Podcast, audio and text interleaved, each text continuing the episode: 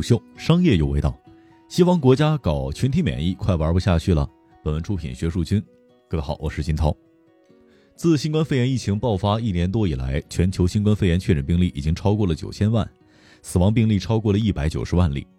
仅在美国，新冠肺炎确诊病例就已经超过了两千两百万例，约占全球确诊病例的四分之一；死亡病例超过了三十七万例，占全球死亡人数的五分之一。然而，即使美国、英国等地的疫情已经如此严峻，以特朗普为首的很多政府官员仍旧在大力宣传所谓的群体免疫。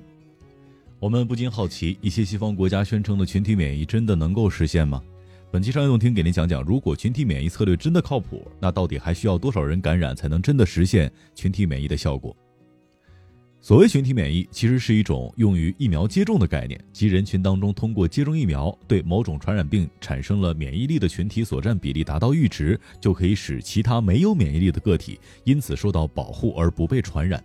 这其中必须强调的是，群体免疫是通过保护人们不受病毒感染，而特朗普所谓的政客所宣称的群体免疫，则是让普通民众暴露于病毒当中。显然，这会增加很多不必要的死亡。消极抗议的群体免疫是明显的不科学。不过，退一步来说，如果真的要实现特朗普所宣称的群体免疫计划，需要多少人感染新冠肺炎之后才能实现群体免疫呢？最近，美国顶尖的传染病专家安东尼·福奇博士在接受采访的时候表示，要想实现群体免疫，大约需要百分之九十的人群都接受新冠疫苗或者经历新冠病毒的感染。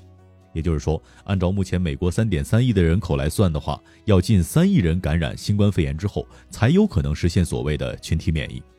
同时，目前的一些研究也表明，即使是感染过新冠肺炎的患者，后续仍有感染新冠肺炎的风险。这进一步证明，特朗普所谓的群体免疫只是一个幌子，能否实现根本不确定。不过，在疫情开始之初，夫妻博士和其他的专家一样，认为如果有百分之六十到七十的人群感染或者接种新冠疫苗之后，病毒就会停止传播。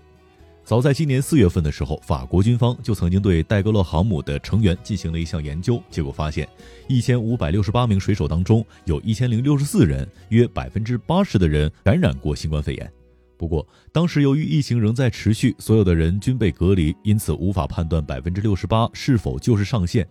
而随着近期新冠病毒的变异，其传播性正在变得越来越强，因此福奇博士改变了自己的看法，并且提出，大约需要百分之九十的人群在感染或者接种疫苗之后，病毒才会停止传播。这一数据已经和世界上最强的传染病麻疹相媲美了。麻疹病毒可以通过空气传播，之前的研究显示，约百分之九十五的人感染麻疹之后，这一病毒才会停止传播。长期以来，福奇博士一直在犹豫是否要公开自己的想法，因为由于特朗普的肆意宣传，很多民众对于新冠疫苗接种问题始终都是犹豫不决的。即使到现在，仍然有百分之二十的民众公开表示拒绝疫苗的接种。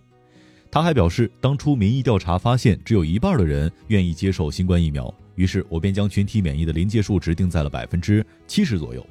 而新的调查发现，约百分之六十或者更高比例的患者愿意接受疫苗。这样就可以再加一点点，因此定在了百分之八十左右。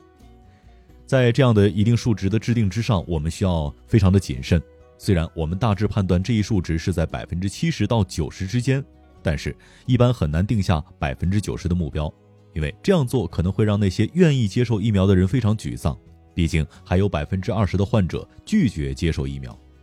对于福奇博士这一观点，全球顶级的传染病专家沃伦斯博士和列普西奇博士也同样表示一致的赞同。他们认为，阻断新冠肺炎的传播需要达到百分之八十五甚至更高的人群感染或者接受疫苗。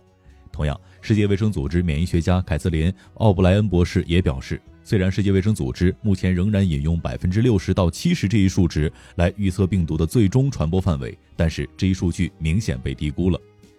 不过，奥布莱恩博士也提出，不同地区人群最终数据可能会有所差异。像纽约这样的人口稠密地区和其他人口稀疏的地区相比，最终实现群体免疫的人群数量显然会更高。事实上，早在2020年3月，英国首相鲍里斯·约翰逊首次提及延缓策略的时候，就有人公开指出，当病毒在这些国家传开，很大一部分人获得免疫力之后，中国却因为大多数人从未被感染而对病毒缺乏免疫力。这将形成免疫落差，如同地震之后形成的堰塞湖，一旦决口或者是放开控制，很容易形成大流行，并且使其他国家有理由继续维持甚至扩大对华贸易以及旅行的限制。这种情况不是没有先例的。历史上，16世纪初，大部分的欧洲成年人已经获得了天花病毒的免疫，而美洲印第安人却从未接触过该病毒。数百名欧洲殖民者传入的天花病毒，让三百万印第安人丧生。而为了维持已有的防控成果，中国可能不得不继续追加资源和人力投入，这又会对经济发展和国际交往造成进一步的伤害。有鉴于此，中国必须加速疫苗或者是抗病毒药物的研发速度，争取在较短时间内使国内大部分的人都接种疫苗。其次，需要非常完善的防控设施，使其更具针对性，并且注重成本效益。第三，要积极参与国际合作，在帮助其他国家尽快控制疫情的同时。通过相关的国际机制和机构，在协调全球防控措施上起到领导作用，进而把病毒全球流行对于中国的负面影响努力降到最低。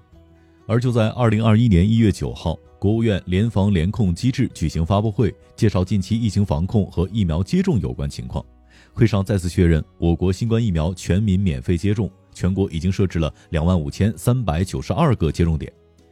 对此，国家医疗保障局副局长李涛表示，由于建立免疫屏障需要相当大比例的人群去接种疫苗，因此有必要采取特殊的举措来解决接种疫苗所需的费用问题。这是应对特殊事件的特殊之举，也是最大限度地维护广大人民群众的根本利益。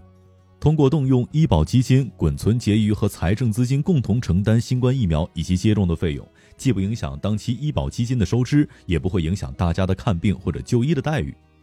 此外，国家卫健委的疫苗研发负责人曾益新表示，十二月十五号以来，我国正式开展重点人群的接种工作。迄今为止，全国重点人群接种量已经接近七百五十万剂次，加上之前针对高风险人群接种的一百六十余万剂次，我国已经累计开展新冠病毒疫苗接种九百多万剂次。